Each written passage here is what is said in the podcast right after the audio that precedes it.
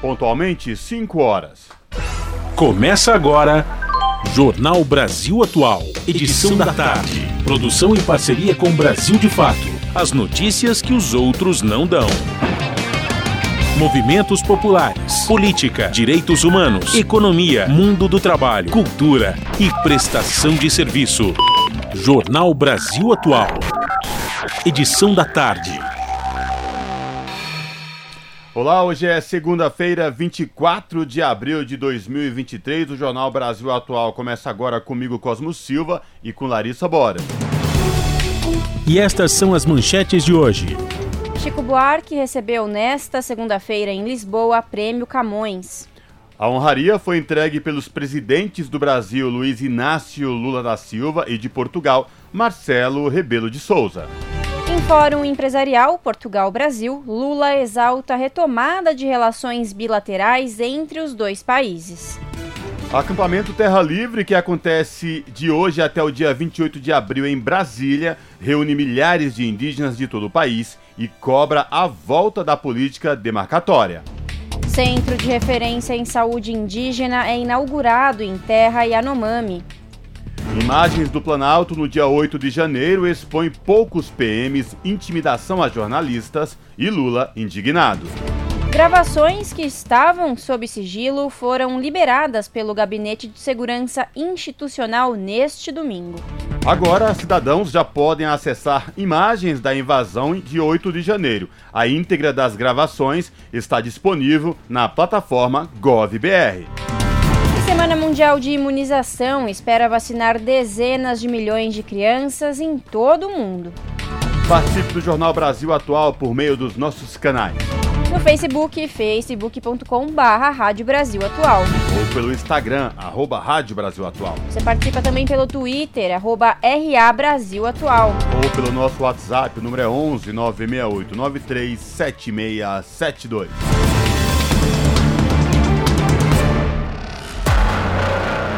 Você está ouvindo? Jornal Brasil Atual, edição da tarde. Uma parceria com Brasil de Fato. Na Rádio Brasil Atual. Tempo e temperatura. A tarde desta segunda-feira aqui na capital paulista é de tempo limpo, ensolarado. E sim, o ventinho tá mais gelado. Agora os termômetros marcam 20 graus. Olha, para hoje não tem previsão de chuva. A partir de agora, a temperatura começa a cair, o céu fica limpo, com poucas nuvens no período da noite e a temperatura atinge os 14 graus na madrugada. Em Santo André, São Bernardo do Campo e São Caetano do Sul, a tarde desta segunda-feira também é de tempo limpo e clima mais fresquinho. A temperatura neste momento está na casa dos 19 graus. Na região do ABC Paulista, não tem previsão de chuva. O tempo fica limpo no período da noite e da madrugada e a temperatura cai, vai fazer friozinho, 14 graus. Tempo ensolarado também em Mogi das Cruzes, sol e ventinho mais gelado. Agora os termômetros marcam 19 graus. Para hoje não tem previsão de chuva. Céu limpo durante a noite, com temperatura mais baixa na casa dos 13 graus na madrugada. E em Sorocaba, região do interior de São Paulo, a tarde desta segunda-feira é de tempo limpo, com ventinho mais gelado. Agora os termômetros marcam 24 graus. Em Sorocaba não tem previsão de chuva. Os períodos da noite e madrugada serão de tempo limpo e friozinho. A temperatura fica na casa dos 16 graus. E ó, logo mais eu volto para falar como fica o tempo nesta terça-feira. Na Rádio Brasil Atual, está na hora de dar o serviço. 5 horas e 4 minutos, vamos saber a situação do trânsito na cidade de São Paulo nesta segunda-feira. A CT, que é a Companhia de Engenharia de Tráfego aqui de São Paulo, informa que neste momento são 213 quilômetros de lentidão em toda a cidade de São Paulo. Lembrando que esta nova metodologia que a CT usa para computar o trânsito na capital agora inclui as rodovias que circulam aí a capital. Neste momento, a região sul apresenta 66 quilômetros de lentidão, seguido pela oeste com 50 quilômetros de lentidão, respectivamente. Lembrando que hoje, por conta do rodízio municipal, não podem circular no centro expandido veículos com placas finais 1 e 2. Trânsito aqui na Avenida Paulista, por enquanto, segue tranquilo, tanto quem vai no sentido da Consolação como quem vai no sentido do Paraíso. Situação do metrô e trens aqui de São Paulo, Larissa. Vamos lá, Cosmo. Segundo o site do metrô, todas as linhas operam em situação normal na tarde desta segunda-feira. Mesma coisa no site da CPTM, Companhia Paulista de Trens Metropolitanos. Todas as linhas operam em situação normal. E Cosmo, vou aproveitar para falar aqui, olha, que haverá serviços de assistência social, jurídica, pedagógica e psicológica nas estações Vila Aurora, Jaraguá e Piqueri, das 11 até as 4 da tarde. Para as pessoas que tiverem acesso a, essas estações, na linha 7 Rubi da CPTM nos dias 25, ou seja, a partir de amanhã até o dia 27 de abril, terão aí das 11 da manhã até as 4 da tarde uma unidade móvel LGBTI com serviços especializados e informações sobre direitos LGBTQI a. A iniciativa é promovida pelo Centro de Cidadania LGBTI da Secretaria Municipal de Direitos Humanos e Cidadania, gerido pela ONG ASED, em parceria com a CPTM. Durante a ação, o público vai ter acesso a serviços de assistência social, jurídica, pedagógica e psicológica. Os atendimentos nas unidades serão agendados de modo online aos interessados. Então vamos lá para o cronograma das ações na linha 7 Rubi. No dia 25 do 4, na estação Vila Aurora. No dia 26 do 4, na estação Jaraguá. E no dia 27 do 4, na estação Piqueri. Cosmo, agora conta pra gente como está a situação das rodovias nessa, no final da tarde desta segunda-feira. Pois é, Larissa, a Ecovias, que é a concessionária que administra o sistema Anchieta Imigrantes, informa que quem vem neste momento da Baixada Santista para o ABC e Capital pela rodovia dos imigrantes vai ter que ter um pouco de paciência aí, porque lá embaixo o trânsito está congestionado do quilômetro 60 ao quilômetro 50. Portanto, quem vem da Baixada agora pela rodovia dos imigrantes não é uma boa alternativa. A melhor solução aí é a Anchieta, que o trânsito está tranquilo sem nenhuma intercorrência e esta mesma situação se repete para quem desce pela Anchieta ou pela rodovia dos imigrantes. Tá? Portanto, você que ouve a Rádio Brasil Atual agora neste momento, que está na Baixada e vem para a capital ou ABC Paulista, evite a rodovia dos imigrantes. A melhor alternativa aí, segundo a Ecovias, é a rodovia Anchieta. E é isso, você que está nos ouvindo, quer mandar alguma atualização do trânsito, manda para a gente pelo WhatsApp, o número é 11 96893 7672. Até a tia Maria ouviu e ligou pra dona Valda. Sintoniza no dial. A Rádio Brasil Atual, lá tem jornalismo de verdade. E tem música de primeira, 100% brasileira. Sem preconceito e sem jabá. É a Rádio Popular de um povo sem medo de viver e de cantar. Avisa a todos, dá um salve, manda um zap. Essa rádio é nossa voz. Brasil Atual 98.9.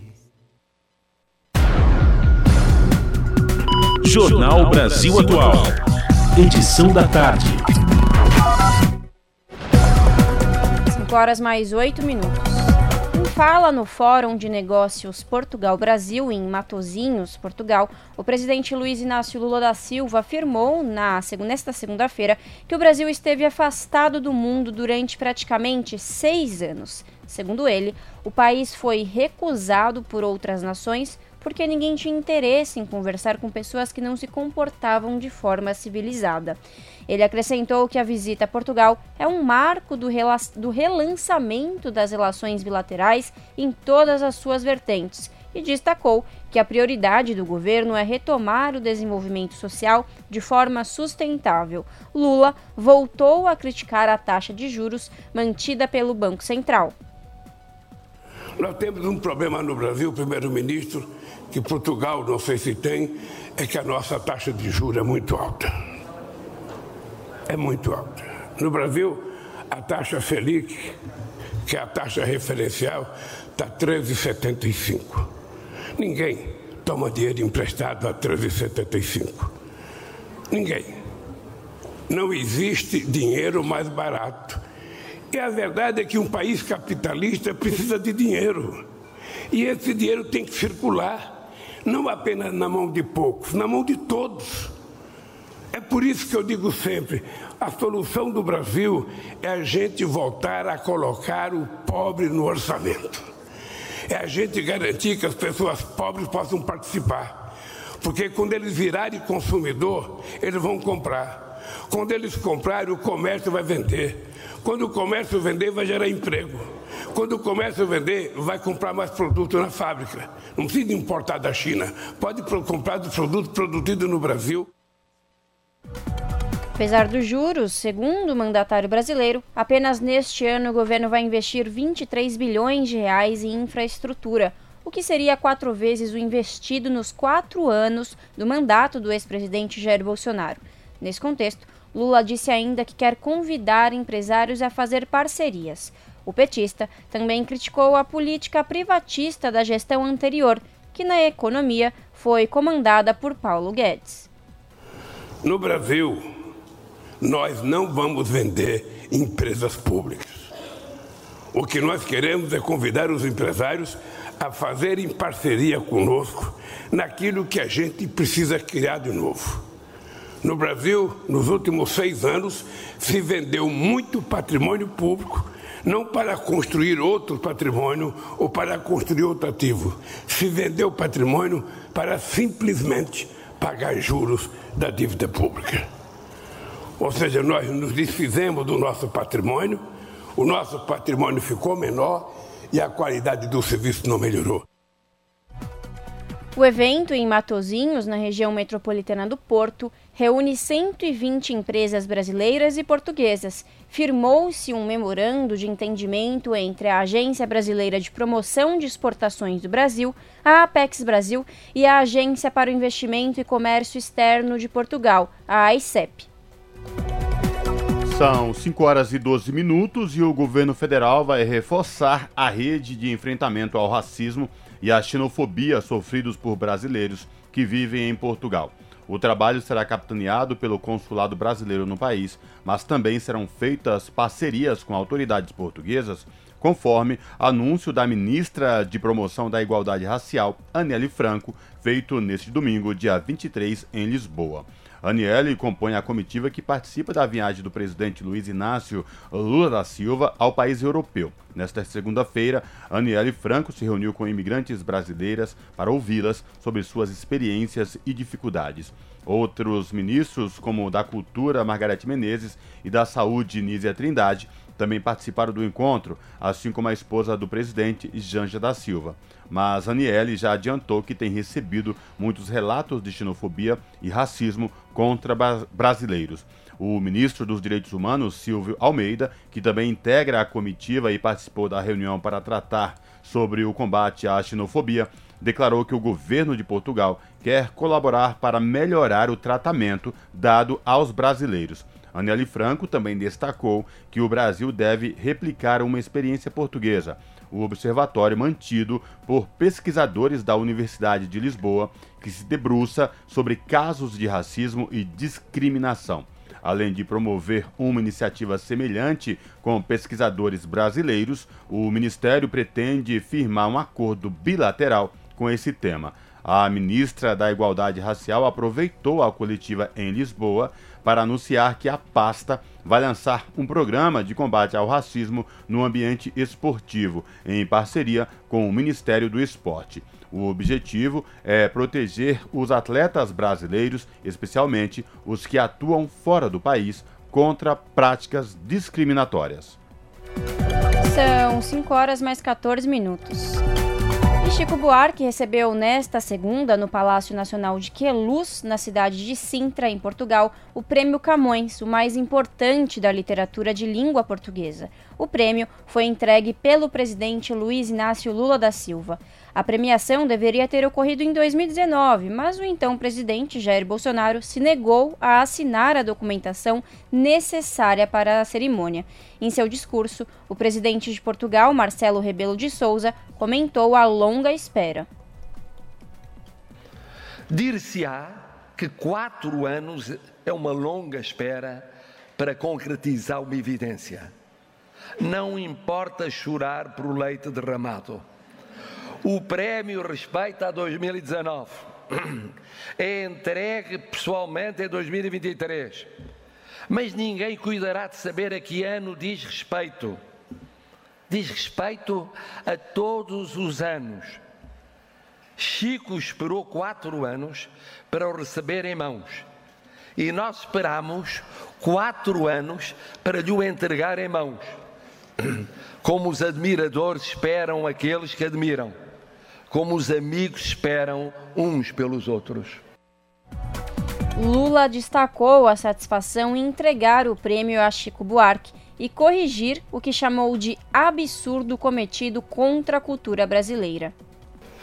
Hoje, para mim, é uma satisfação corrigir um dos maiores, um dos maiores absurdos cometidos contra a cultura brasileira nos últimos tempos. Digo isso porque esse prêmio deveria ter sido entregue em 2019 e não foi. Todos Todos nós sabemos por quê.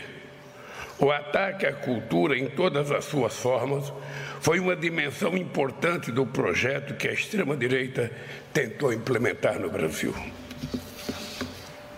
Se hoje estamos aqui para fazer essa espécie de reparação e celebração da obra do Chico, é porque, finalmente, a democracia venceu no Brasil.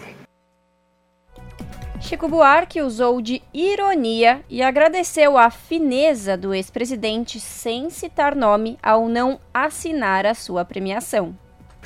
Lá se vão quatro anos que meu prêmio foi anunciado, eu já me perguntava se me haviam esquecido.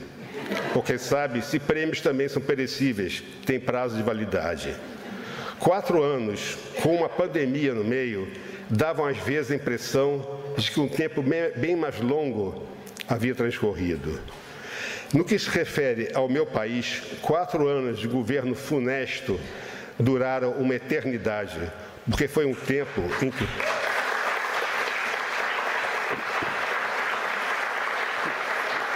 Durava uma eternidade, porque foi um tempo em que um tempo parecia andar para trás. Aquele governo foi derrotado nas urnas, mas nem por isso podemos nos distrair pois a ameaça fascista persiste no Brasil como um pouco por toda parte. Hoje, porém, nesta tarde de celebração, reconforta-me lembrar que o ex-presidente teve a rara fineza de não sujar o diploma do meu primo Camões, deixando deixando seu espaço em branco para a assinatura do nosso presidente Lula.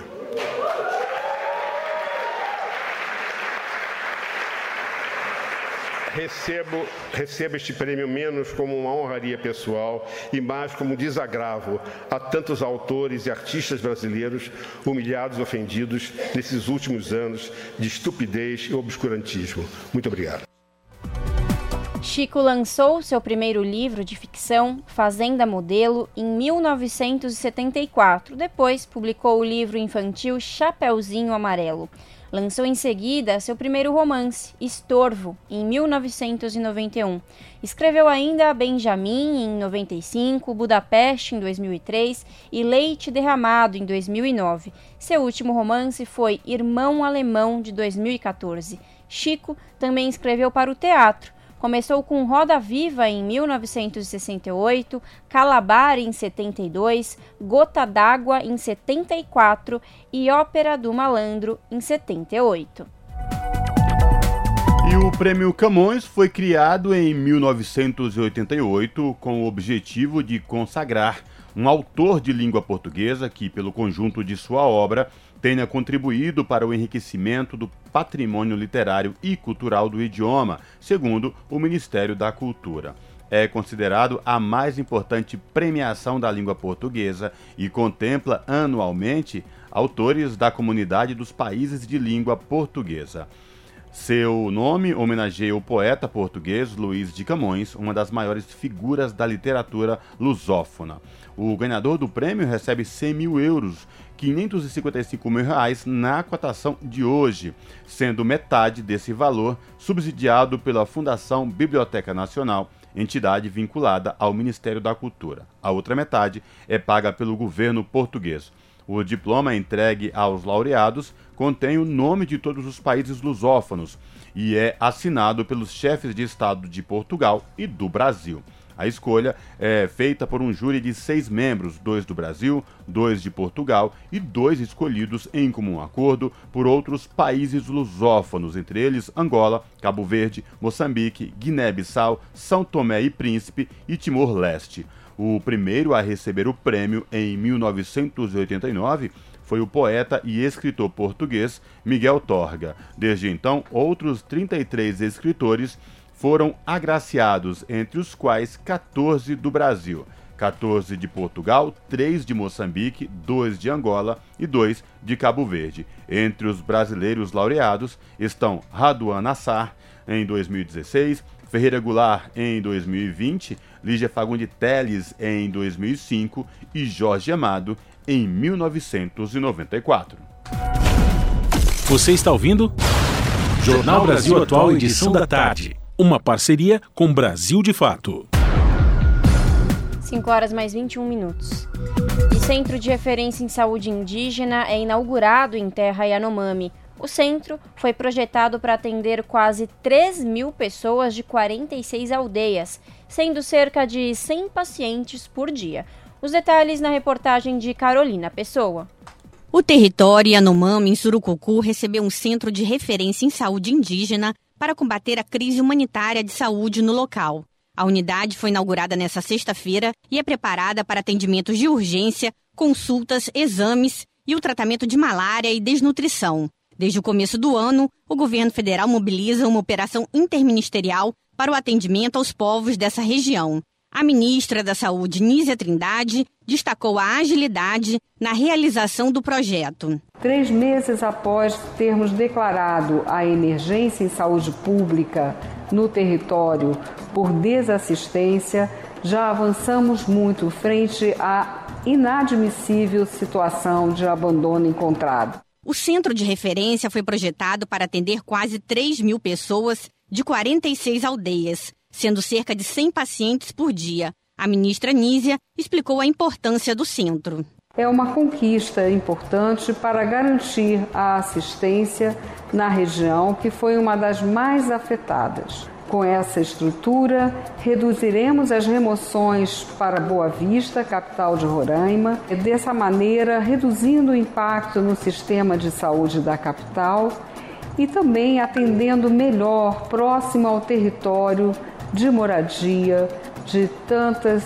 tantos indígenas do povo Yanomami. A equipe contará com cerca de 30 profissionais entre médicos, técnicos de enfermagem e enfermeiros, nutricionistas e técnicos de nutrição, técnicos de laboratório e farmacêuticos. A unidade é dividida em ala ambulatorial, sala de acolhimento e triagem, salas de estabilização, consultórios, lactário, farmácia, laboratório e microscopia. A estrutura permanente também terá refeitório, centro de convivência e redários. A recuperação nutricional de crianças que foram encontradas em estado de saúde crítico é um dos principais focos das ações. Da Rádio Nacional no Rio de Janeiro, Carolina Pessoa. São 5 horas e 23 minutos. Maior mobilização indígena do país vai até sexta em Brasília por Terra e Paz. Acampamento Terra Livre chega à sua 19 edição com diversas atividades. Os detalhes com Gabriela Moncal. Começa nesta segunda-feira, dia 24, a 19 edição do Acampamento Terra Livre, a maior mobilização indígena do Brasil. O evento, conhecido pela sigla ATL, acontece em Brasília e vai ter atividades até a próxima sexta, dia 28. Em pauta serão cobradas a necessidade da demarcação de terras e o fim das violências contra os povos indígenas. O ATL vai destacar o racismo ambiental e as violações de direitos causadas por mudanças no clima. Durante toda a semana, serão dezenas de atividades divididas em cinco eixos temáticos. São eles Diga ao Povo que Avance, Aldear a Política, Demarcação Já, Emergência Indígena e Avançaremos. Além disso, vão ser realizadas três marchas por algumas das principais vias de Brasília.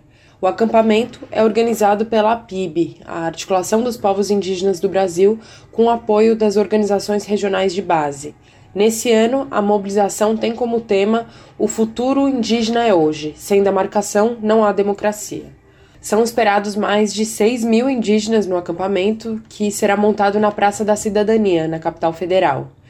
Dinamanto Chá, coordenador executivo da PIB, destaca o processo de cobrança ao atual governo por políticas públicas para o setor. Queremos não só falar do passado, nós queremos também propor o futuro, e o futuro está justamente nas demarcações das terras indígenas. Outro tema relevante para o cotidiano dos povos indígenas é o marco temporal que vai estar em debate. Uma das atividades do ATL em 2023 é uma vigília marcada para a próxima quarta, dia 26, junto à sede do Supremo Tribunal Federal. O ato pretende reivindicar a inconstitucionalidade do marco. O tema está previsto para voltar à pauta do Supremo no próximo dia 7 de junho. Para conferir detalhes da programação do 19º Acampamento Terra Livre, acesse o site oficial da PIB. O endereço é apiboficial.org. De São Paulo, da Rádio Brasil de Fato, com informações da redação, locução Gabriela Moncal. De hoje até o dia 28 de abril, o acampamento Terra Livre em Brasília reúne milhares de indígenas de todo o país e cobra a volta da política demarcatória. Em entrevista ao Brasil de Fato, o coordenador da APIB, que é a articulação dos povos indígenas do Brasil, fala da expectativa com o acampamento em um momento de, por um lado, avanço das lutas por autodemarcação e defesa de território, e por outro, reflexos a isso com movimentações do agro e um discurso colonialista e de ódio inserido na população brasileira. Vamos acompanhar. O acampamento Terra Livre, a maior mobilização dos povos indígenas do Brasil, acontece em Brasília entre os dias 24 e 28 de abril. O tema dessa, que é a 19 edição do evento, é O futuro indígena é hoje. Sem demarcação, não há democracia. Para conversar com a gente sobre essa pauta central do movimento indígena, a luta por terra nesse momento e a expectativa para o acampamento Terra Livre, chamado de ATL, a gente recebe Dinaman Tuxá. Ele é coordenador executivo da PIB, a Articulação dos Povos Indígenas do Brasil. Dinaman, muito obrigada por aceitar o nosso convite e para começar, eu queria te perguntar sobre a expectativa em relação ao acampamento Terra Livre esse ano. Quantos indígenas vocês esperam em Brasília? E o que de mais importante você acha que a mobilização desse ano deve trazer ou articular? Olá a todos e a todas e a todos. Bom, eu acho que o acampamento Terra Livre, que já atingiu sua maioridade, né? estamos na 19 edição do nosso acampamento Terra Livre, e é um espaço é, assim de muita diversidade, é um espaço de ampla discussão, é um espaço de, de construção e fortalecimento da política indigenista. E como todos povos indígenas hoje do Brasil têm ciência desse espaço, então eles estão cada vez mais se articulando, né, todos os povos, para chegar a Brasília. Então, nesse ano, nós estamos com estimativa aí de 5 a 6 mil lideranças indígenas, que a gente sempre trabalha com uma numeração assim, mais, mais baixa, na nossa perspectiva, né? Trabalhamos aí para garantir a infraestrutura, né? Para que nós consigamos é, acolher essas lideranças indígenas que traz inúmeras demandas das suas regiões, das suas aldeias, dos seus territórios, né? Então, nesse ano, nós estamos trazendo como uma principal pauta a retomada né, do processo de demarcação, né, então nós trazemos como eixo central da discussão, principalmente a retomada das demarcações das terras indígenas, né, sem esquecer de todo o cenário de violência que nós vivenciamos nos últimos anos. Então, nós vamos trazer um pouco desse debate, né, desse desmonte que houve na política indigenista, do enfraquecimento e das violências, mas também com olhar para o futuro, que agora nós queremos não só falar do passado, nós queremos também propor o futuro, e o futuro está justamente nas demarcações das terras indígenas. E justamente sobre isso, a demarcação das terras indígenas, né? O movimento indígena apresentou para o governo Lula, desde o período ali da transição de governo, uma lista de ao menos 14 terras indígenas que estão com o processo demarcatório na fase final, precisando só da homologação. É, entre essas muitas terras que precisam ser demarcadas, essas seriam, digamos, prime as primeiras da lista que o movimento está cobrando do governo. Existia, inclusive, uma expectativa de que o governo anunciasse né, a demarcação dessas 14 terras indígenas no marco dos 100 dias de governo, isso não aconteceu. É, ao mesmo tempo, a gente vê setores do agro, do agronegócio, né, se, se movimentando, inclusive para tirar é, a demarcação de terras da alçada do recém-criado Ministério dos Povos Indígenas. Né? O Progressistas, por exemplo, entrou no STF com uma ação pedindo isso. Queria te perguntar, Dinama, como que você avalia, então, que está você e a PIB, né, o movimento indígena, lógico, como que está, de fato, nesse momento, a luta pela demarcação de terras? Primeiramente, é, só a gente esclarecer que essas 14 terras, que depois eram 13, depois ficaram 14, é, que foi discutido na equipe de transição, e não são terras que foram, vamos dizer, prioridade do movimento houve uma busca dos processos que estavam paralisados de demarcação, e entre essas buscas, 14 terras estavam aptas a serem demarcadas, que governos anteriores não se prontificaram a fazer não cumpriram, na verdade, o seu dever constitucional.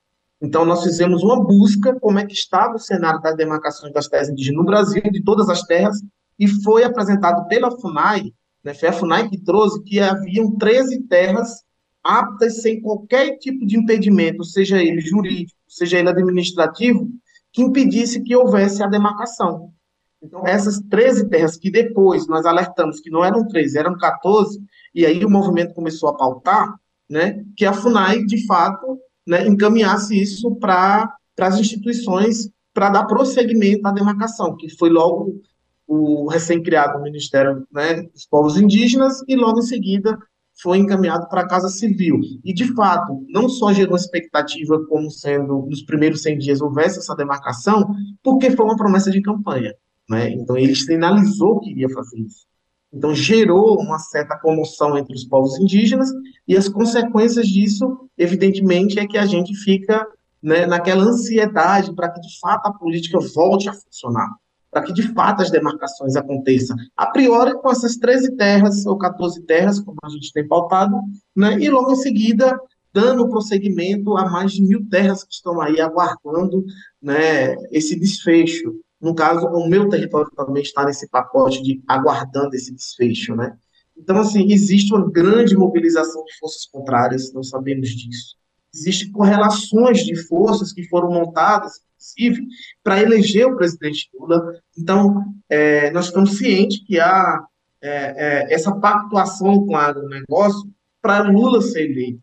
Nós sabemos também que não houve só com o agronegócio, como, como grandes empresas que investem, que têm relação com grandes empreendimentos, com a indústria madeireira. Enfim, ele teve que fazer uma frente ampla. E os povos indígenas também fazem parte desse acordo que ele fez para a gente ter, retomar nossa democracia, por assim dizer. E nós estamos cientes que vai ser um governo progressista, nós estamos cientes que o governo Lula é um governo que abriu um diálogo, que construiu e abriu um espaço jamais imaginado por nós, que era o Ministério dos Povos Indígenas, que deu a oportunidade de presidir a, a FUNAI por indígena, que a CESAI, a Saúde Indígena, está sendo coordenado hoje pelo secretário indígena, e entre outros espaços de discussão da institucionalidade.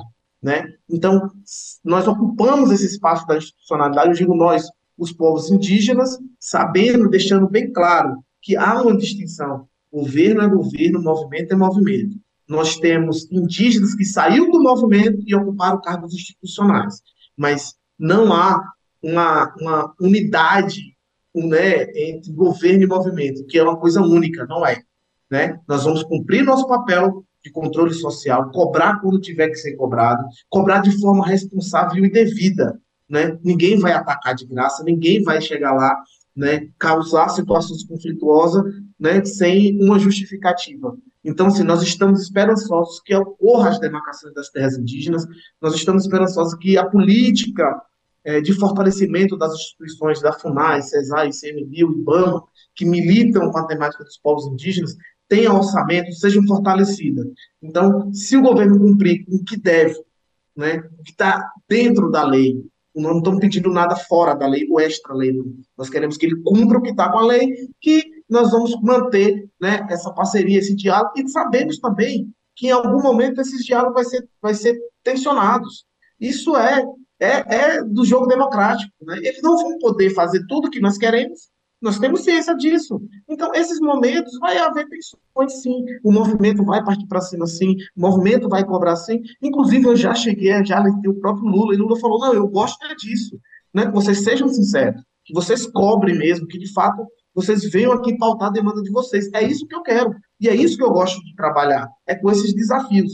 Então, de certa forma, nós somos aliados, sim. Nós apoiamos o atual governo, sim mas sabemos e somos sabedores que nós temos um papel importante no controle social, principalmente na aplicação de políticas públicas e o fortalecimento das instituições. E, Dinamã, para terminar, acho que uma característica, digamos, do movimento indígena que muito inspira os outros movimentos populares, até porque está resistindo há 523 anos aqui é, contra a colonização é justamente uh, colocar suas demandas, suas reivindicações, mas também não ficar esperando, né, digamos, do Estado que faça é, o reconhecimento das terras que são suas já, né? Então, várias retomadas, é, organizações autônomas de defesa de território, né? Enfim, isso é uma coisa que historicamente aconteceu, segue acontecendo, e, e a gente vê também muita violência é, contra os povos indígenas que estão fazendo isso, seja na defesa dos territórios que já são é, regularizados, né? Então a gente vê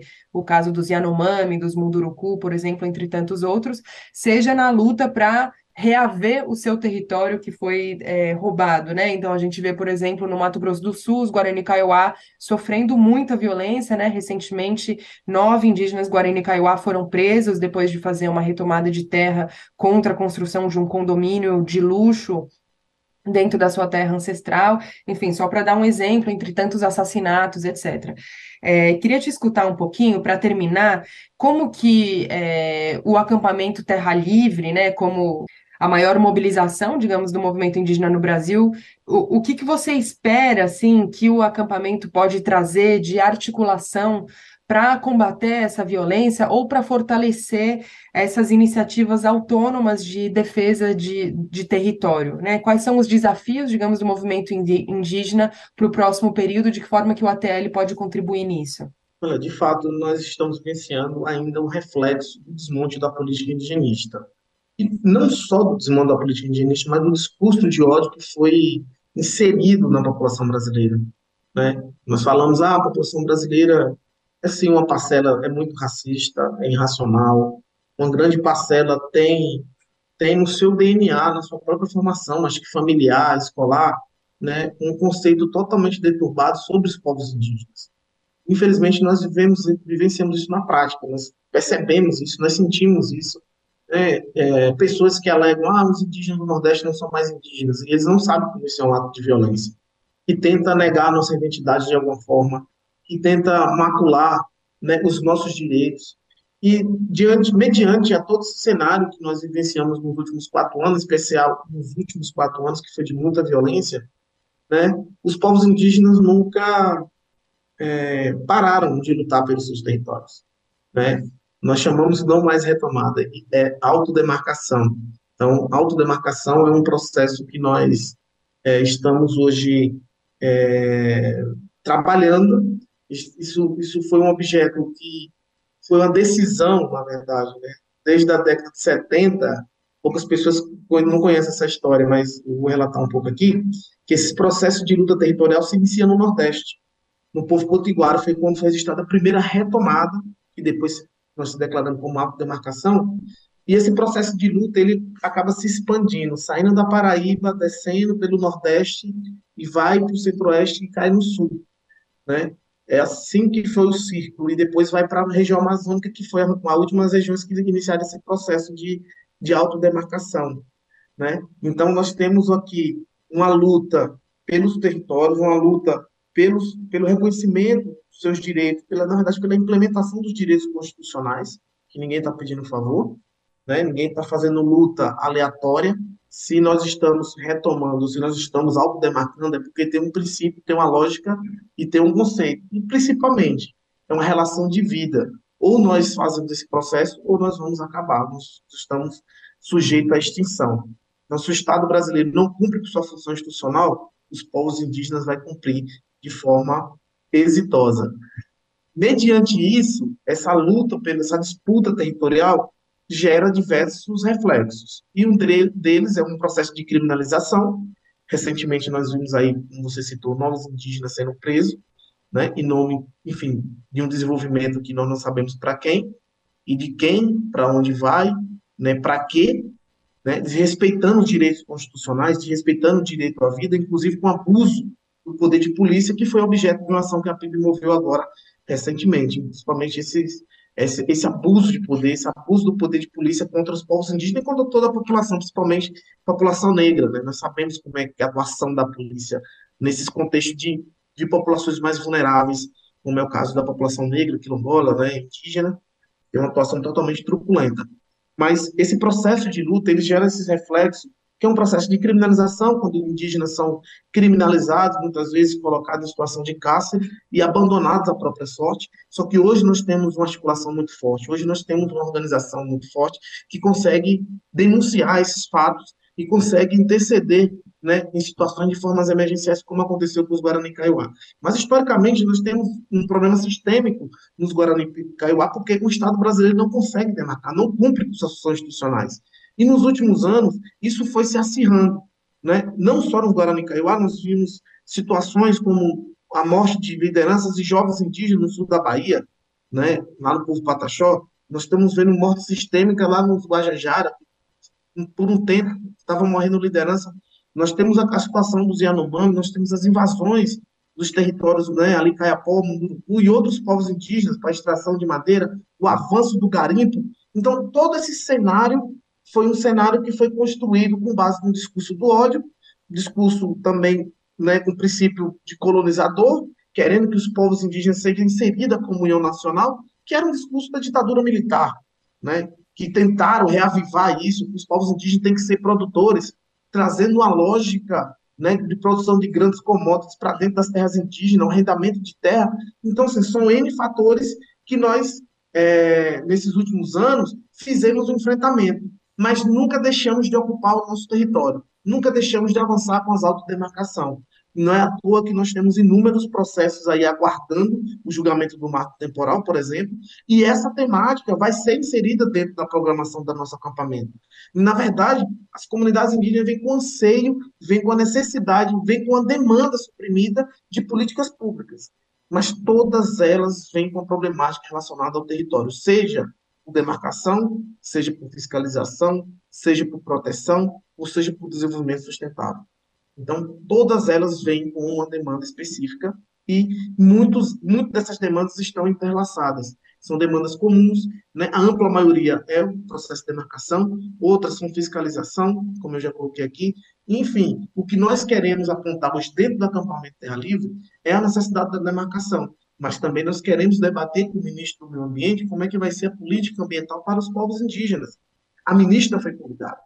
Nós vamos discutir com o ministro da, Educação, da, da Educação como é que nós vamos ter educação específica diferenciada. Nós vamos discutir com a ministra Anísia da Saúde como é que nós vamos melhorar o atendimento da saúde indígena com orçamento. Nós vamos chamar também né, o ministro que está ali ligado à questão do orçamento, ministro da Economia, foram todos eles convidados. Nós não queremos mais o Brasil sendo construído, discutido sem nós. Isso nós já temos isso muito claro. Então, o poder público, hoje o governo, que é nosso aliado, tem que vir sim nos nossos espaços, nas nossas instâncias, fazer essa discussão. Como você bem colocou, hoje o acampamento Terra Livre não é só a maior mobilização do Brasil indígena, da América Latina e entre umas das maiores do mundo. Então, nós temos o maior número de diversidade de povos, isso já é fato. Nós encontramos ali algo em torno de 160, 180 povos diferentes. Né? 5 mil pessoas, falantes de 274 línguas. Então, é um espaço, durante quatro dias, de uma ampla diversidade, discutindo políticas públicas e querendo contribuir com a reconstrução do Brasil. Então, o acampamento Terra Livre desse ano não vai só debater né, a reconstrução do Brasil, mas principalmente trazer para evidência né, a pauta dos povos indígenas em todas as instâncias de governo. Porque nós não somos só FUNAI, nós não somos só CESAI, nós não somos só MPI, nós somos toda a estrutura do governo. Nós fazemos parte do Estado brasileiro. Então, nós queremos debater todas as pautas que dialogam com temática indígena. Perfeito, Dinamã, muito obrigada pela sua participação aqui no programa. A gente vai seguir acompanhando de perto é, toda a movimentação aí do acampamento Terra Livre. Você acaba de escutar Dinamã Tuxá, coordenador executivo da APIB, a Articulação dos Povos Indígenas do Brasil. A gente conversou aqui um pouquinho sobre o acampamento Terra Livre, que acontece em Brasília entre os dias 24 e 28 de abril. De São Paulo, da Rádio Brasil de Fato, Gabriela Moncal. As notícias que os outros não dão. Jornal Brasil Atual. Edição da tarde. Uma parceria com Brasil de Fato. Jornal Brasil Atual são 5 horas e 45 minutos. Imagens do Planalto no dia 8 de janeiro expõem poucos PMs, intimidação a jornalistas e Lula indignado. Gravações que estavam sob sigilo foram liberadas pelo Gabinete de Segurança Institucional no domingo. Os detalhes com Nara Lacerda. Imagens do circuito interno de câmeras do Palácio do Planalto no dia dos atentados contra as sedes dos três poderes em Brasília foram disponibilizadas a público neste domingo, dia 23. A liberação foi feita pelo GSI, o Gabinete de Segurança Institucional. As gravações mostram a presença de membros do governo no local após os ataques e a indignação do presidente Luiz Inácio Lula da Silva diante da destruição. Ele chega ao prédio um pouco antes das nove e meia da noite e, no trajeto até o gabinete presidencial, pede com gestos enfáticos que sua equipe registre o estrago. Nas gravações, Lula está acompanhado por seguranças e pelo chefe de gabinete Marco Aurélio Santana Ribeiro. Também estão presentes os ministros de Relações Institucionais, Alexandre Padilha, do Desenvolvimento Social, Wellington Dias, das Comunicações Sociais, Paulo Pimenta e da Casa Civil, Rui Costa. Costa aparece em outra cena com os ministros da Justiça Flávio Dino e da Defesa José Múcio Monteiro. Dino aparenta irritação ao conversar com Múcio, enquanto Rui Costa também demonstra descontentamento. Imagens dos momentos exatos dos atos de vandalismo também integram o material. Em uma das gravações é possível ver um grupo de criminosos arrombando a antessala do gabinete presidencial pouco antes das quatro da tarde. Eles carregam mochilas, bandeiras do Brasil e alguns estão com os rostos cobertos. Meia hora depois, as mesmas câmeras mostram homens e mulheres deixando a antessala e sendo orientados pelo Major Eduardo Natali de Paula Pereira, que integrava a equipe do ex-presidente Jair Bolsonaro. Natália mostra a saída para algumas pessoas e parece tentar convencer um homem a deixar o local.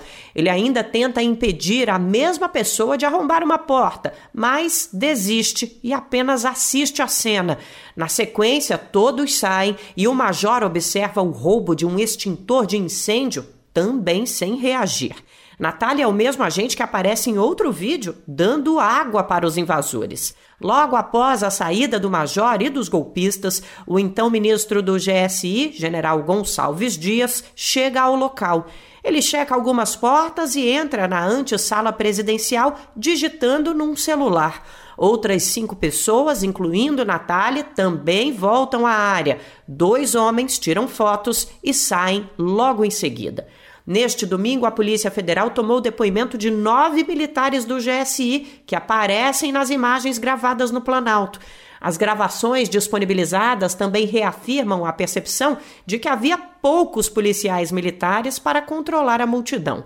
Câmeras que monitoram o lado oeste do Planalto expõem o momento exato em que invasores entram no estacionamento externo do prédio. Todas as gravações foram trazidas a público por ordem do Supremo Tribunal Federal. As cenas, captadas pelas câmeras de segurança, estavam sob sigilo como parte das investigações sobre os atentados. De São Paulo, da Rádio Brasil de Fato, Nara Lacerda. Os cidadãos já podem acessar imagens da invasão de 8 de janeiro. A íntegra das gravações está disponível na plataforma gov.br. Confira os detalhes com Ana Lúcia Caldas. Qualquer pessoa já pode ter acesso às imagens da invasão ocorrida no dia 8 de janeiro, gravadas pelo circuito interno do Palácio do Planalto. Elas foram disponibilizadas pelo Gabinete Institucional da Presidência da República no site gov.br/gsi. As imagens estavam sob sigilo por fazer parte de inquérito policial que investiga os ataques, mas trechos delas foram divulgadas pela CNN na última quarta-feira. Na sexta, o ministro Alexandre de Moraes, relator das investigações sobre os atos golpistas no Supremo Tribunal Federal, determinou a quebra do sigilo dessas imagens para envio à investigação que está em andamento no STF.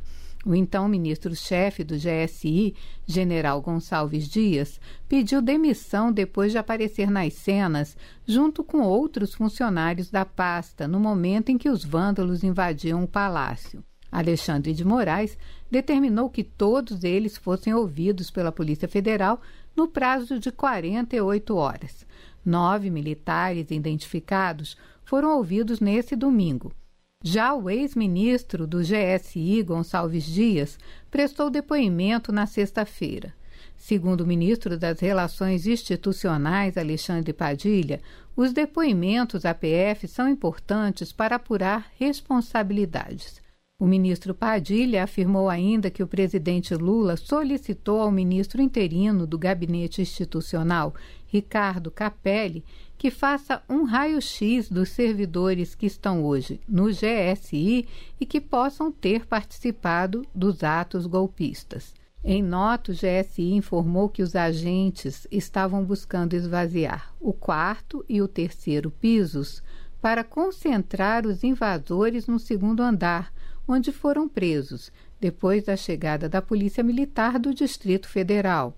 Informou ainda que as ações dos agentes da pasta no dia da invasão estão sendo investigadas e, caso sejam comprovadas condutas irregulares, eles serão responsabilizados. Com informações da Agência Brasil, da Rádio Nacional em Brasília, Ana Lúcia Caldas.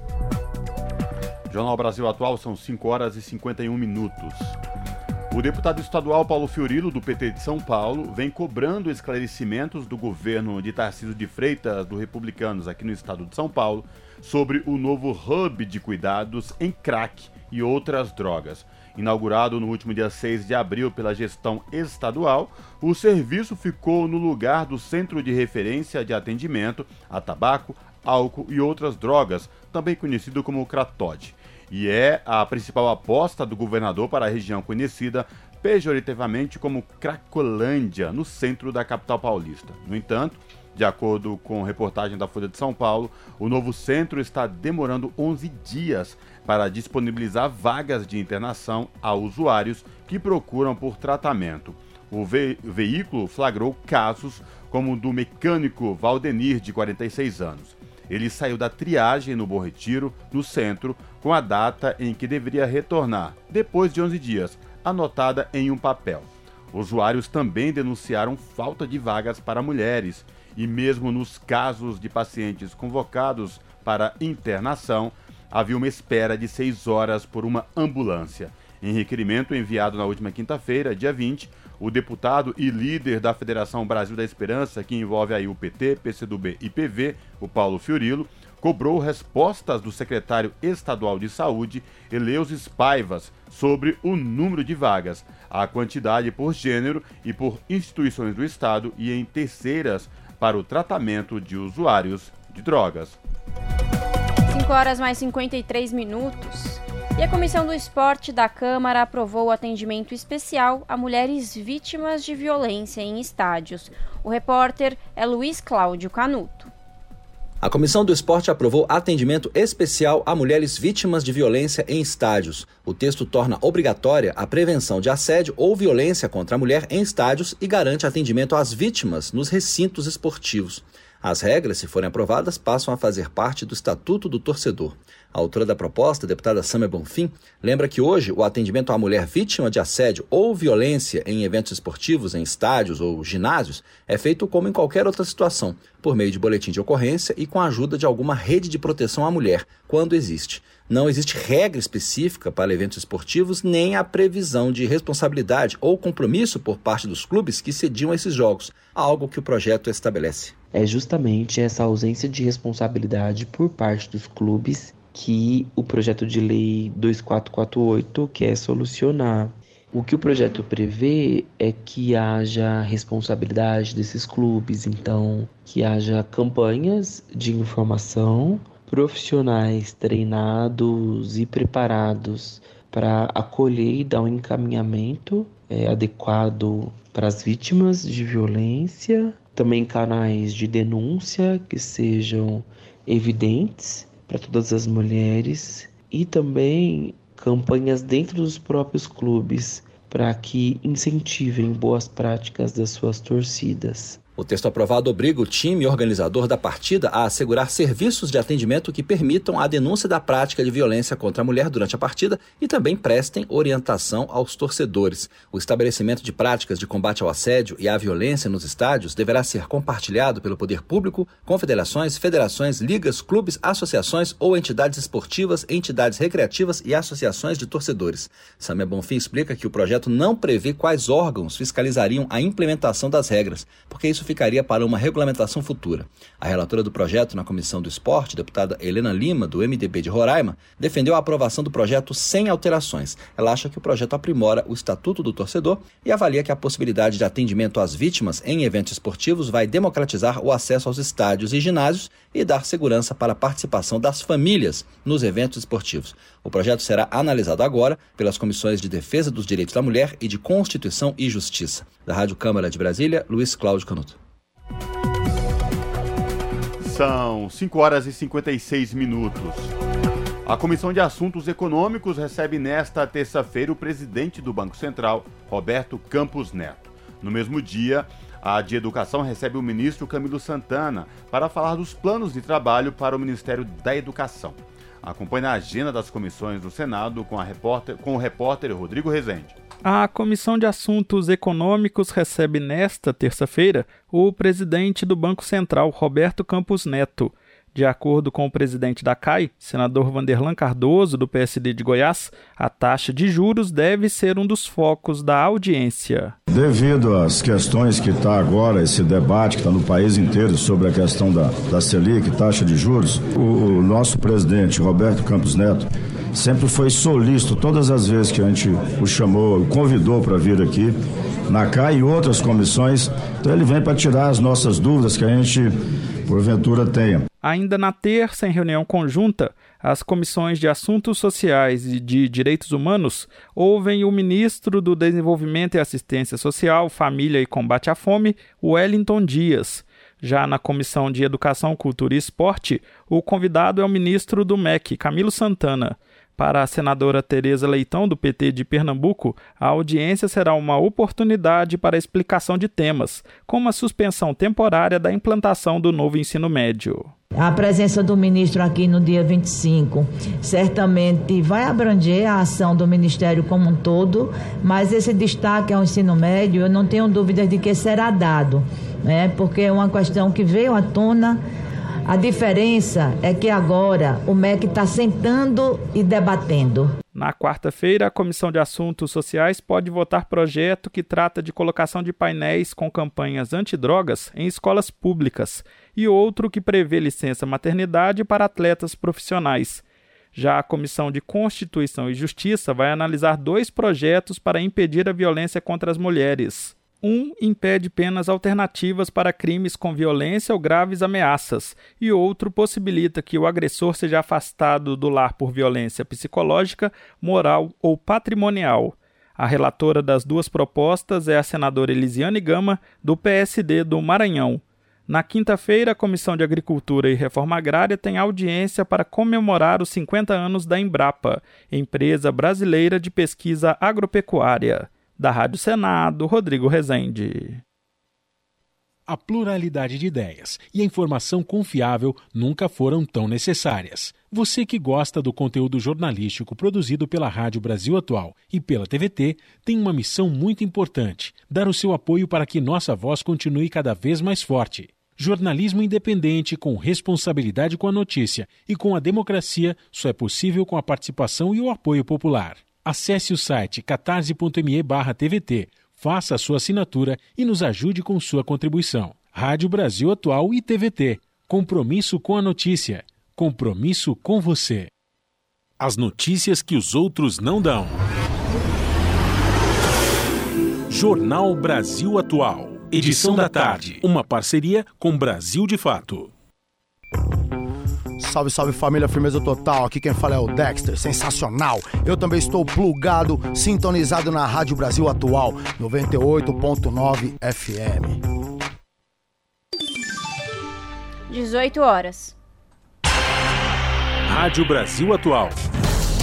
Para sugestões e comentários, entre em contato conosco por e-mail redação@jornalbrasilatual.com.br ou WhatsApp DDD 11 96893 7672. Acompanhe a nossa programação também pelo site redebrasilatual.com.br. E nesse domingo, militares do Gabinete de Segurança Institucional prestaram depoimento à Polícia Federal. A determinação para a tomada dos depoimentos em até 48 horas foi do ministro do Supremo Tribunal Federal, Alexandre de Moraes, relator das investigações sobre os atos golpistas. Mais detalhes na reportagem de Tâmara Freire. Nove militares lotados no Gabinete de Segurança Institucional da Presidência da República prestaram depoimento à Polícia Federal neste domingo. Eles aparecem nas gravações das câmeras de segurança do Palácio do Planalto feitas durante os ataques do dia 8 de janeiro. Os nomes dos servidores não foram divulgados, mas a identificação deles foi passada à PF pelo ministro interino do GSI, Ricardo Capelli, que substituiu Gonçalves Dias após seu pedido de demissão na semana passada.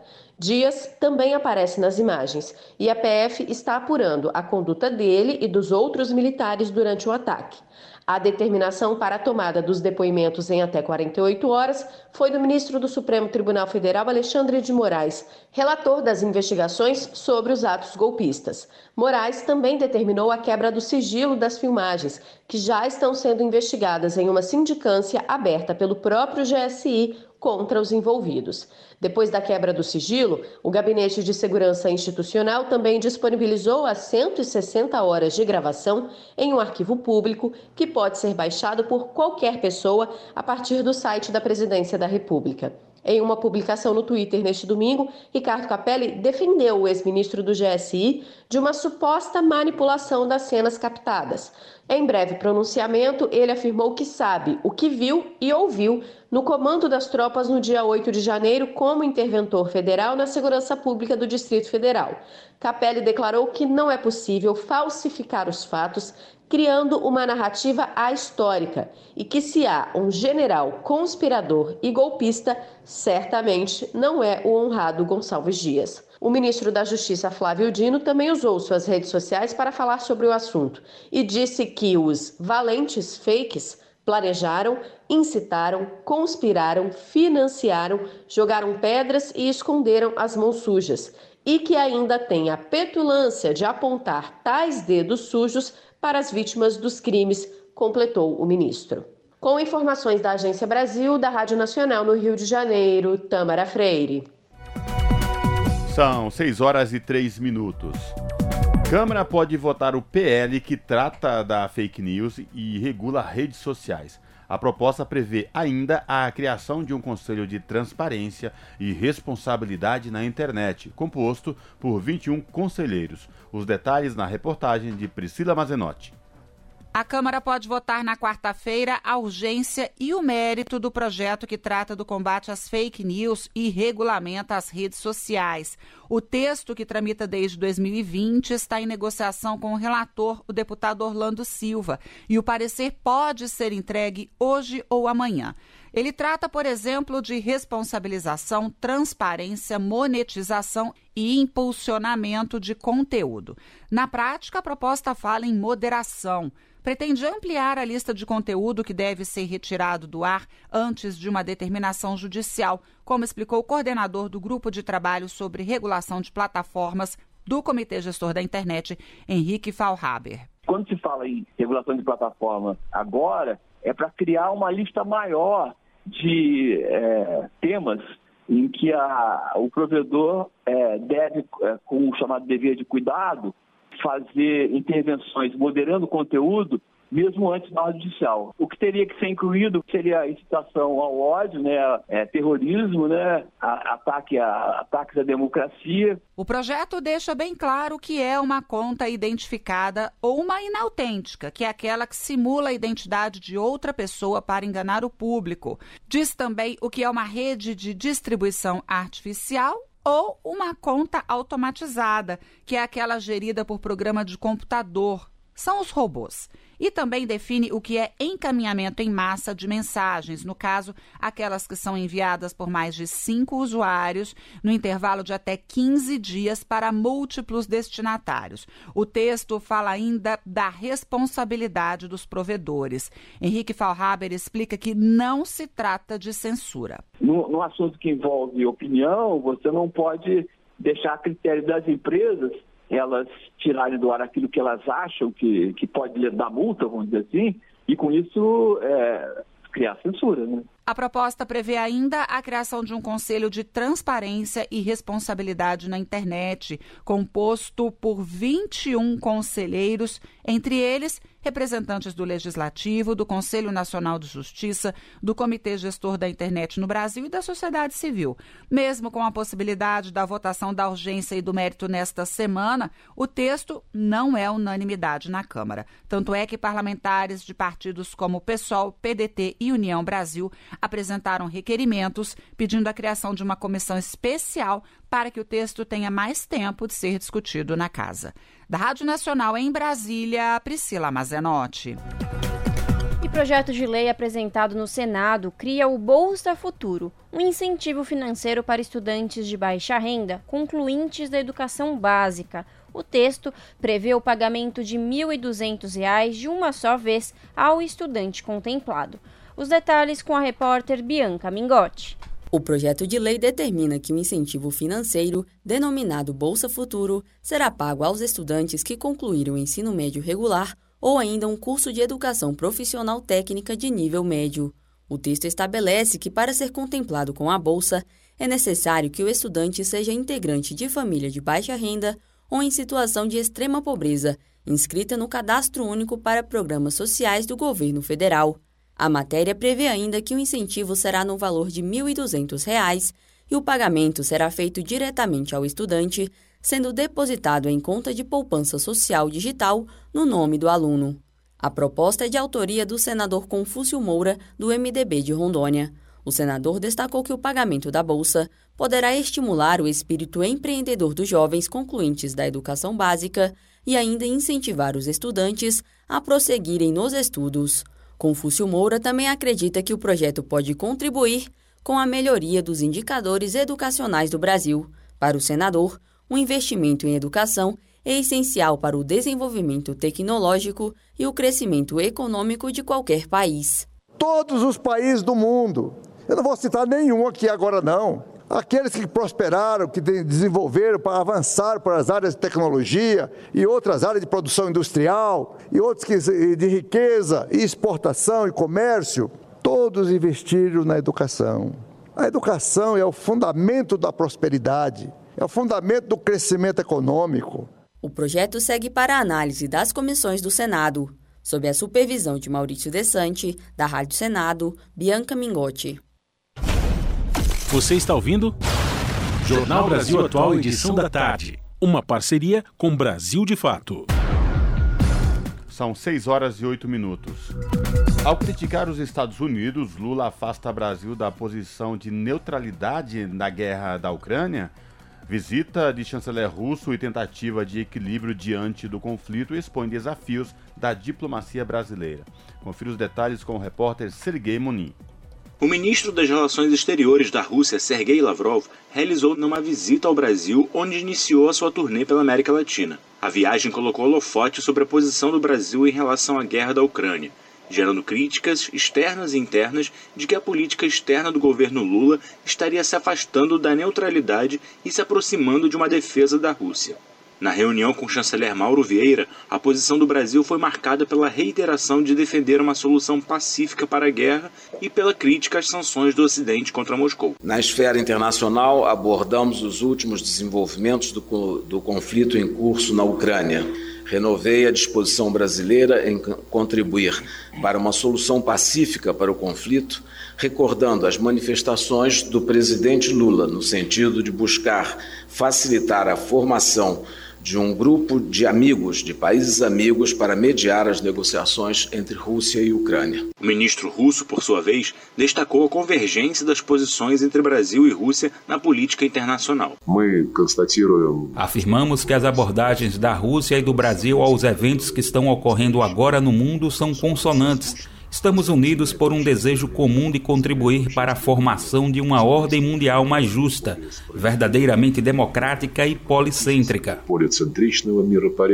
A viagem do chanceler russo ao Brasil aconteceu na esteira de declarações mais enfáticas do presidente Lula sobre a guerra da Ucrânia.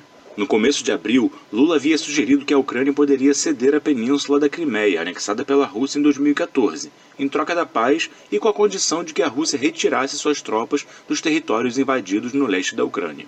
Na mais recente viagem à China, o presidente acusou o Ocidente de contribuir para o prolongamento do conflito. É preciso que os Estados Unidos pare de incentivar a guerra e comece a falar em paz. É preciso que a União Europeia comece a falar em paz para a gente poder convencer o Putin e o Zelensky de que a paz interessa a todo mundo. As declarações do presidente Lula, somadas à visita de Lavrov, geraram duras críticas da Casa Branca. Em particular, o porta-voz do Conselho de Segurança Nacional dos Estados Unidos, John Kirby, afirmou que o Brasil estaria, abre aspas, papagueando a propaganda russa e chinesa sem observar os fatos em absoluto, fecha aspas. Para o professor de Relações Internacionais da Universidade de São Petersburgo, Victor J. Fetz, Lula não se afastou da posição de neutralidade. Lula, É improvável que agora Lula pretenda ser um mediador. Se antes ele falava em mediação, agora o discurso está mais inclinado para a formação de um grupo de estados que querem ver a extinção do incêndio. Me parece ser o principal objetivo.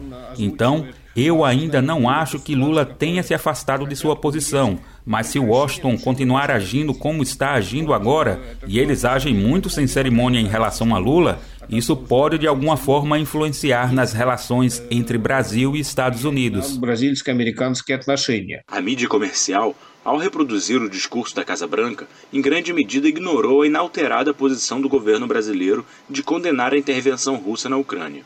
Na última terça-feira, dia 18, Lula se manifestou novamente sobre o assunto, declarando que condena a violação da integridade territorial da Ucrânia e voltou a dizer que sua defesa é por uma solução política e negociada para a guerra. Do Rio de Janeiro, para a Rádio Brasil de Fato, Sergei Moni. E no Conselho de Segurança, Guterres pede diplomacia para a resolução de conflitos. Sessão debateu multilateralismo e defesa dos princípios da Carta da ONU. Para secretário-geral das Nações Unidas, mundo vive momento de tensão ímpar que exige mais cooperação para solucionar desafios comuns. Da ONU News, os detalhes na reportagem de Mônica Grayley. O Conselho de Segurança realizou uma sessão ministerial para debater o multilateralismo e a defesa dos princípios da Carta da ONU. O encontro foi dirigido pelo ministro das Relações Exteriores da Rússia, Sergei Lavrov. O país ocupa a presidência rotativa do Conselho este mês. O secretário-geral da ONU, Antônio Guterres, destacou os perigos do enfraquecimento do multilateralismo. Após reforçar o seu pedido pelo fim da onda de violência no Sudão, ele citou os avanços que foram feitos com o trabalho conjunto de diversas nações. And I urge their continued implementation. But we need to do better go further and work faster. O chefe das Nações Unidas elencou conquistas que vão desde a proteção da camada de ozônio até a erradicação da poliomielite. Para ele, é preciso fazer melhor, chegar mais longe e trabalhar mais rápido. Guterres adiciona que o sistema multilateral está sofrendo a maior pressão do que em qualquer outro momento desde a criação das Nações Unidas em 1945. Por isso, ele apresentou recomendações, começando pelos países reconhecendo as suas obrigações perante a Carta da ONU, colocando direitos humanos e dignidade em primeiro lugar e priorizando a prevenção de conflitos e crises. O secretário-geral citou o respeito pela soberania, integridade territorial e independência política de todos os Estados, além de não interferência, eliminação de todas as formas de discriminação e a solução pacífica de disputas. Ele também pediu aos Estados-membros para que usem toda a gama de ferramentas diplomáticas que a Carta fornece para a resolução pacífica de conflitos. Guterres afirma que isso inclui o apoio das Nações Unidas para ajudar a resolver as disputas e garantir a paz. Da ONU News em Nova York, Mônica Gray. São 6 horas e 14 minutos. Semana Mundial de Imunização espera vacinar dezenas de milhões de crianças. A campanha global vai até o dia 31 de abril. Nas Américas, em 2021, uma em cada cinco crianças menores de um ano não recebeu todas as doses. Na África, a meta é inocular 33 milhões. Da ONU News, os detalhes na reportagem de Felipe de Carvalho. A Organização Mundial da Saúde, OMS, promove a Semana Mundial de Imunização 2023, que começou neste 24 de abril. Nas Américas, a celebração teve início neste sábado, com a 21ª semana de vacinação nas Américas.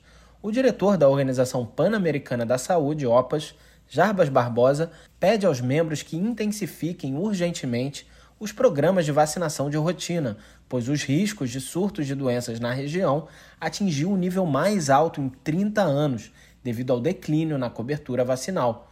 Já na África, a Organização Mundial da Saúde, OMS, alerta que 33 milhões de crianças precisam ser vacinadas entre 2023 e 2025 para colocar o continente de volta nos trilhos para atingir as metas globais de imunização de 2030, que incluem a redução da morbidade e mortalidade por doenças evitáveis por vacinação. Segundo dados do Fundo da ONU para a Infância, UNICEF, Angola está entre os 20 países com a maior quantidade de crianças que não tomaram nenhuma dose da vacina. Boa parte delas vive no meio rural. A ONU News conversou com o chefe de saúde e nutrição do Unicef no país, Frederico Brito, em Luanda. Segundo ele, a cobertura dos serviços chega a apenas 60% dos angolanos e é um dos fatores por trás desses números. Além disso, apenas 60% das unidades de atenção básica de saúde têm capacidade para armazenar as vacinas. Ele comentou as prioridades para a semana de imunização de 2023 no país. A imunização uh, tem que estar disponível em qualquer lugar uh, onde haja uma rede sanitária e uh, todos os dias e no período em que as pessoas têm maior conveniência para poder acessar essa vacinação. já está a haver um movimento, portanto, em cada uma das províncias, de intensificar a imunização de rotina, que são uh, brigadas de uh, uh, vacinadores que são devidamente treinados, levam todo o pacote de vacinas. Neste momento, em Angola, são 13, 15 doenças que estão, são prevenidas no calendário de vacinação e vão para as comunidades mais remotas. Segundo as agências da ONU, sem vontade política renovada e esforços intensificados dos governos, estima-se que a cobertura vacinal na África não retornará aos níveis pré-pandêmicos até 2027. Da ONU News em Nova York, Felipe de Carvalho. Você está ouvindo? Jornal Brasil Atual, edição da tarde. Uma parceria com Brasil de Fato. 18 horas mais 18 minutos. Mais de 500 famílias camponesas ocupam terras improdutivas na Bahia. Ações fazem parte da Jornada Nacional de Lutas em Defesa da Reforma Agrária do MST. Os detalhes com Mariana Lemos. Três latifúndios improdutivos foram ocupados por trabalhadores e trabalhadoras rurais neste fim de semana no estado da Bahia. Mais de 500 famílias camponesas integram as ações que fazem parte da Jornada Nacional de Lutas em Defesa da Reforma Agrária, realizada pelo MST, o Movimento dos Trabalhadores Rurais Sem Terra. No município de Guaratinga, no extremo sul do estado, 118 famílias reocuparam a fazenda Mata Verde no sábado, dia 22. Desde o ano passado, o MST denuncia a improdutividade da área e a violência de despejos que ocorreram na região. Centenas de pessoas chegaram a ficar na beira da estrada sem abrigo por dias após uma operação de retirada realizada em 2022. Na madrugada de domingo, dia 23, cerca de 200 famílias ocuparam 4 mil hectares de terras improdutivas na região do Salitre, em Juazeiro. No Baixo Sul do estado também houve ocupação na Fazenda Jerusalém, no município de Jaguaquara. Historicamente, as duas áreas também são palco da luta pela terra e pelos direitos do povo do campo. O rio Salitre, afluente do rio São Francisco, sofre com a degradação há décadas. Populações da região foram obrigadas a mudar modos de vida por causa da estiagem. Já a Fazenda Jerusalém chegou a ser desapropriada em 2004 por não cumprir a função social. Desde o início de abril, o MST realiza mobilizações em 18 estados com participação de cerca de 20 mil pessoas.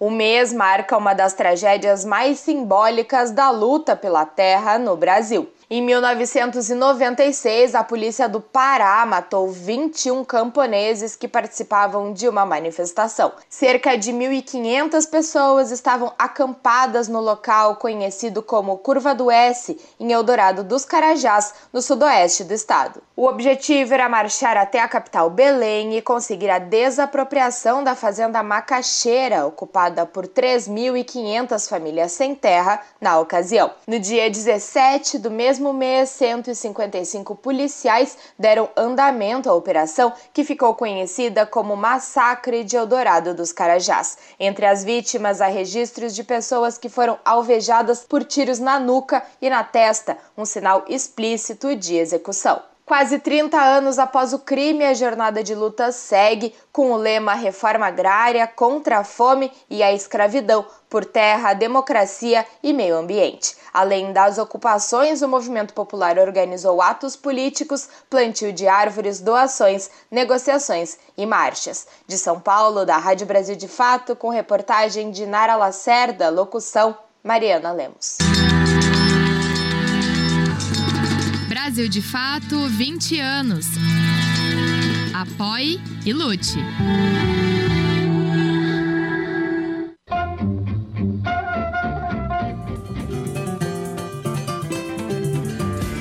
Mosaico Cultural, uma produção Rádio Agência Brasil de Fato. No dia 17 de abril de 1996, 19 trabalhadores rurais sem terra foram assassinados pela Polícia Militar no Pará, no episódio que ficou conhecido como Massacre de Eldorado dos Carajás. Mais duas pessoas morreram em decorrência da violência, totalizando 21 vidas ceifadas e dezenas ficaram feridas. Quem sobreviveu traz na memória as imagens do terror daquele dia. As famílias do então acampamento Formosa deram início a uma grande marcha rumo a Belém para reivindicar a desapropriação da fazenda Macaxeira. Os manifestantes foram surpreendidos por um ônibus cheio de policiais que, para liberar a estrada ocupada pela marcha do movimento dos trabalhadores rurais sem terra, começaram a atirar contra os manifestantes. Lembro-me bem que quando consegui sair da margem do asfalto e cheguei até onde uma casa onde tinham muitos companheiros, já tinha um amigo de infância com um jovem né, adolescente como eu na época, com um tiro no olho. E eu vejo a repórter já estava lá. Foi quando vi que os soldados corriam em direção. Então resolvi ir para o mato. Até nesse instante, minha mãe com meus irmãos já não encontrei, até porque a gente estava nessa casa. Se do, do momento que veio a notícia, que a notícia saiu daqui do perímetro da curva do S, ela ganhou uma dimensão regional, nacional internacional gigantesca. Quem traz esse relato é Batista do Nascimento da Silva. Ele tinha 15 anos à época do massacre de Eldorado dos Carajás e participava da marcha. O sobrevivente do massacre é hoje militante sem terra e diz que a primeira imagem que ele tem na memória deste dia é a morte dos sonhos daqueles que estavam ali. Batista continua na luta para dar continuidade aos que foram assassinados. Tinha de centenas de mulheres, homens, várias crianças e adolescentes que todos tinham um sonho em comum, que era ter acesso como posse à terra para trabalhar, produzir e tu perceber que o Estado, na condição de quem tem o dever de garantir essa acessibilidade, é, promover uma chacina, é, ceifando vidas, interrompendo sonhos de homens e mulheres que ali estavam naquele dia. Pelas lentes do fotógrafo João Roberto Ripper, já conhecido na época pela sua atuação nos direitos humanos, foi registrado o velório do Sem Terra e o desalento das famílias sobreviventes. As fotos mais famosas são dele e do colega Sebastião Salgado. Ripper ressalta que assim que soube do massacre, pediu dinheiro emprestado e foi até o Pará para denunciar com a fotografia a violência da polícia contra o Sem Terra foi muito difícil para mim. Estavam vários fotógrafos, estava o Salgado e o Nelson Mancini, que foi chamado pela Comissão de Direitos Humanos para refazer a autópsia, porque a autópsia tinha sido toda maquiada. E ele perguntou quem fotografaria, né? Eu fiz todas as fotos né, de todos os corpos e aí fui vendo aquilo que aconteceu e era muito doloroso e eu me emocionei entendendo. É como se você fosse baleado, né? Tá para morrer, mas vai lá e ratifica a morte. Para o fotógrafo, o Carajás não foi um fato isolado. Outros massacres continuam acontecendo. Com quase 50 anos de fotografia, Ripper tem uma trajetória marcada por registros de violências e desigualdades sociais, mas também voltada para a beleza das histórias de pessoas como ele mesmo nomeia, esquecida nos interiores do país. Para mim, marcou muito, porque tenha sido o início de uma coisa que, infelizmente, hoje a gente vive com uma intensidade brutal. O país tem como política necropolítica, ou seja, vamos matar aqueles que não interessam a nós, a nós poderosos, a nós ricos. Então, esse massacre ele acaba sendo um marco que se espalha por outros massacres, para as pessoas dizer vamos massacrar mais. Ripper mergulhou no trabalho escravo Brasil afora, testemunhou indígenas sendo expulsos de suas terras e outras situações de violência.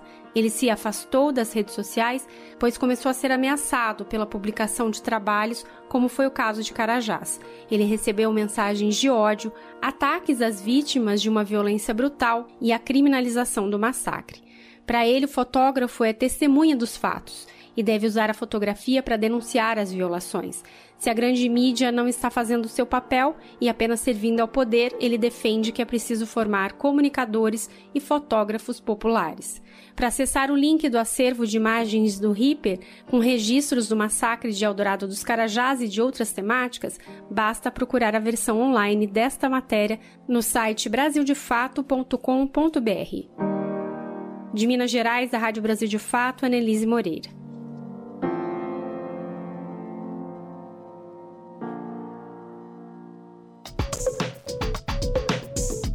Rede Brasil Atual, Rádio Brasil Atual, TVT e Brasil de Fato em defesa do consumidor. Em iniciativa conjunta com o Instituto de Defesa do Consumidor, apresentam IDEC Responde, com Igor Marchetti, especialista em direito do consumidor. Como funciona o direito de arrependimento nas compras online? Na questão das compras online, compras fora do estabelecimento comercial, é possível o consumidor ter o direito que nós chamamos de direito de arrependimento. Esse direito está previsto no artigo 49 do Código de Defesa do Consumidor e garante que o consumidor possa é, se arrepender realmente da compra. E... Na Rádio Brasil Atual, tempo e temperatura. terça-feira na capital paulista será mais um dia com a cara do outono. Tempo fica firme, céu limpo, sem previsão de chuva. E embora a temperatura aumente, o ventinho continua mais gelado, com máxima de 26 graus e mínima de 13 graus. Nas regiões de Santo André, São Bernardo do Campo e São Caetano do Sul, a terça-feira será de tempo firme, sem previsão de chuva. O sol aparece, céu limpo, poucas nuvens e a temperatura aumenta, máxima de 26 graus na região do ABC e mínima de 13 graus. Em Mogi das Cruzes, a terça-feira será de sol, tempo firme, sem previsão de chuva. E a temperatura aumenta, porém, o ventinho continua mais gelado, com máxima de 26 graus e mínima de 12 graus. E na região de Sorocaba, interior de São Paulo, a terça-feira será de temperatura alta. O dia será de sol e tempo firme, não tem previsão de chuva, mas o ventinho continua gelado. A temperatura máxima na região de Sorocaba será de 27 graus e a mínima de 15 graus. Termina aqui mais uma edição do Jornal Brasil Atual, edição da tarde, que teve a apresentação de Cosmo Silva e Larissa Borer. Nos trabalhos técnicos, ele, Fábio Balbini. Você fica agora com Papo com Zé Trajano na Rádio Brasil Atual e também na TVT, canal 44.1 digital em São Paulo e na Grande São Paulo. E também transmitido no YouTube da TVT, youtube.com barra A gente volta amanhã a partir das 5 da tarde. Tchau!